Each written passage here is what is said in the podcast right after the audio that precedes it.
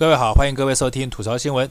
今天我要吐槽的第一则新闻是跟“谁是贱女人”的这则新闻有关。那这则新闻的起因是因为有一个美国的参议员他在推特上发文惹怒了中国以后呢，双方产生的言语摩擦。而这个新闻的细节我就不在这边多说，大家有兴趣可以自己上网去搜。我要吐槽的只不过是想看看民进党对这个新闻的反应。因为有一个国民党的党员叫蔡正元，我相信大家都认识。他看到这个新闻以后呢，他就在他的脸书上发文说：“中国官媒骂得好，玛莎布莱克就是一个不折不扣的贱女人。”而当民进党看到蔡正元发这样的贴文以后呢，他就立刻在媒体上登说：“哇，蔡正元居然跟中国官媒一鼻孔出气，敢就这么大喇喇的骂我们的美国组织是不折不扣的贱女人。”我现在姑且先不论蔡正元你骂的是对还是不对。我先讲一个段子给大家听，什么段子呢？就是相声演员郭德纲的段子。我常常引用他的段子。他段子这么说的：他说他有一个朋友去餐厅吃饭，然后嘞，服务生就推荐他们餐厅的招牌菜就是牛舌。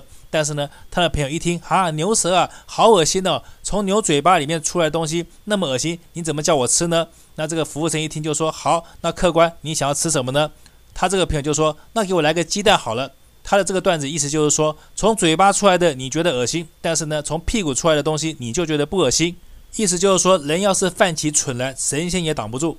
那我举这个段子什么意思呢？因为刚才民进党说蔡正元跟中国一鼻孔出气嘛，所以呢，我就想请问一下民进党，请问一下，跟中国一鼻孔出气有什么问题吗？难不成要学你们跪舔美国，抱着美国大腿，跟美国一屁股出气，才能彰显你的爱好跟忠心吗？从鼻孔出来的气你受不了，但是从屁股出来的气你就闻得津津有味。你跟前面我所说的那个段子，你嫌嘴巴出来东西脏，但是呢，你却从屁股出来的东西吃得津津有味的这样的蠢货有什么两样？还是事实上这也不是什么你对美国组织表达忠诚的方式？这就是你的个人爱好，而喜欢吃从屁股出来的东西就是你个人爱好的话，我也只能套用周星驰电影的一句话，就是说有这样爱好的人还真是少见。我也只能祝你吃得愉快了。不过呢，说到这边，并没有说明开头我问的谁是贱女人这个问题。因此呢，我们就照着这个新闻继续往下说。因为玛莎布莱克他曾经跟脸书的创办人祖克伯有一段对话，他批评祖克伯说，他怎么可以在越南帮越南共产党政府用脸书来牵制老百姓的言论自由呢？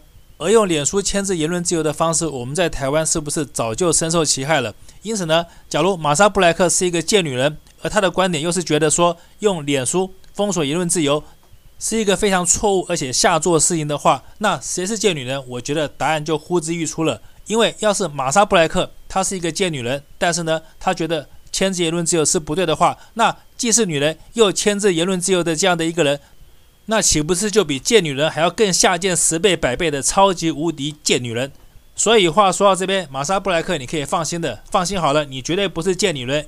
因为比你更贱的人在哪里？就在台湾，这点是绝对错不了的。接下来我要吐槽的就是我们的苏大院长，因为最近我忽然发现苏大院长有一个特异功能，什么特异功能？就是呢，他好像是有法术，他给打通阴阳两界。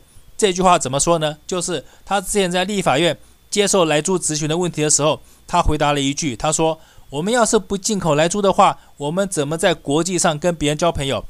就是这句话让我听了以后，我觉得苏院长，你要不是有法术，要不然你就是有语病。因为你说进口莱猪才可以跟国外做朋友，但是你有没有想过，莱猪是不是有毒的东西？而有毒的东西吃多了，是不是能把活人吃成死人？也就是全台湾老百姓大部分都变成鬼了，对不对？那既然变成鬼的话，请问我们在国际上怎么用鬼的身份跟活人做朋友？我记得小时候我就听过一句话，叫做“人鬼殊途”啊，人鬼之间是不可能交朋友的，也不可能在一起的。但是呢，怎么到你苏院长手上，好像这件事情就不存在了？我们只要吃完莱猪，大家都死光了以后，我们还可以跟国外交朋友？请问一下，你可不可以告诉我，你的方法到底是什么？难道你真的有法术可以让这件事情成真吗？假如可以的话，好，那我就赞成莱猪全面进口。不过呢，我要请苏大院长，请你先示范吃多少会死，而且呢，死了以后如何变成鬼，还可以跟国外交往。假如这件事情你都可以办到的话，那我就赞成来猪进口。当然，要是这件事情你办不到，到时候台湾人吃了来猪以后只是变成鬼，但是没有办法跟活人交往的话，我觉得这也是不错的一件事情。为什么呢？因为反正你们民进党不是说。吃来猪的都是穷人嘛，因此呢，只要把穷人全部都毒死了，台湾就没有穷人了，通通都是富人，这是多么快乐的一件事情。所以呢，吃来猪不但可以跟国际做朋友，还可以消灭台湾的贫富差距，这是多么美好又一举两得的事情！赶快进来猪吧，民进党不要再犹豫了。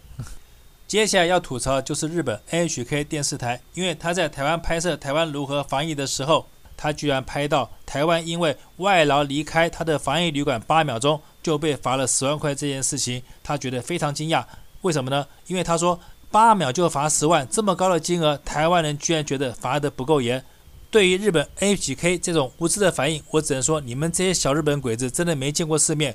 八秒钟就罚十万块，怎么算严呢？难道你没有看到中天电视台？他不过报了几件新闻，报了几分钟韩国的新闻以后，他就罚了上百万跟上千万。所以呢，八秒罚十万。台湾人当然觉得不严，因为中天被罚这么多钱，台湾人都不觉得有什么大不了了。请问一下，八秒钟罚十万又有什么了不起呢？因此呢，我才说你们这些小日本鬼子没见过世面，八秒罚十万有什么大不了？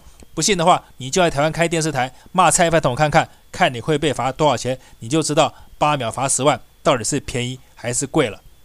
最后要说的新闻，不能说我要吐槽这个新闻，因为这个新闻我觉得算是一个惊悚新闻，不知从何吐槽起。什么新闻呢？就是我们的苏大院长，他对外宣称说，他跟蔡饭桶绝对没有什么心结。为什么呢？他的理由就是说，他跟蔡饭桶常常一起吃早餐跟午餐。就是这则新闻让我看了毛骨悚然、冷汗直流。为什么呢？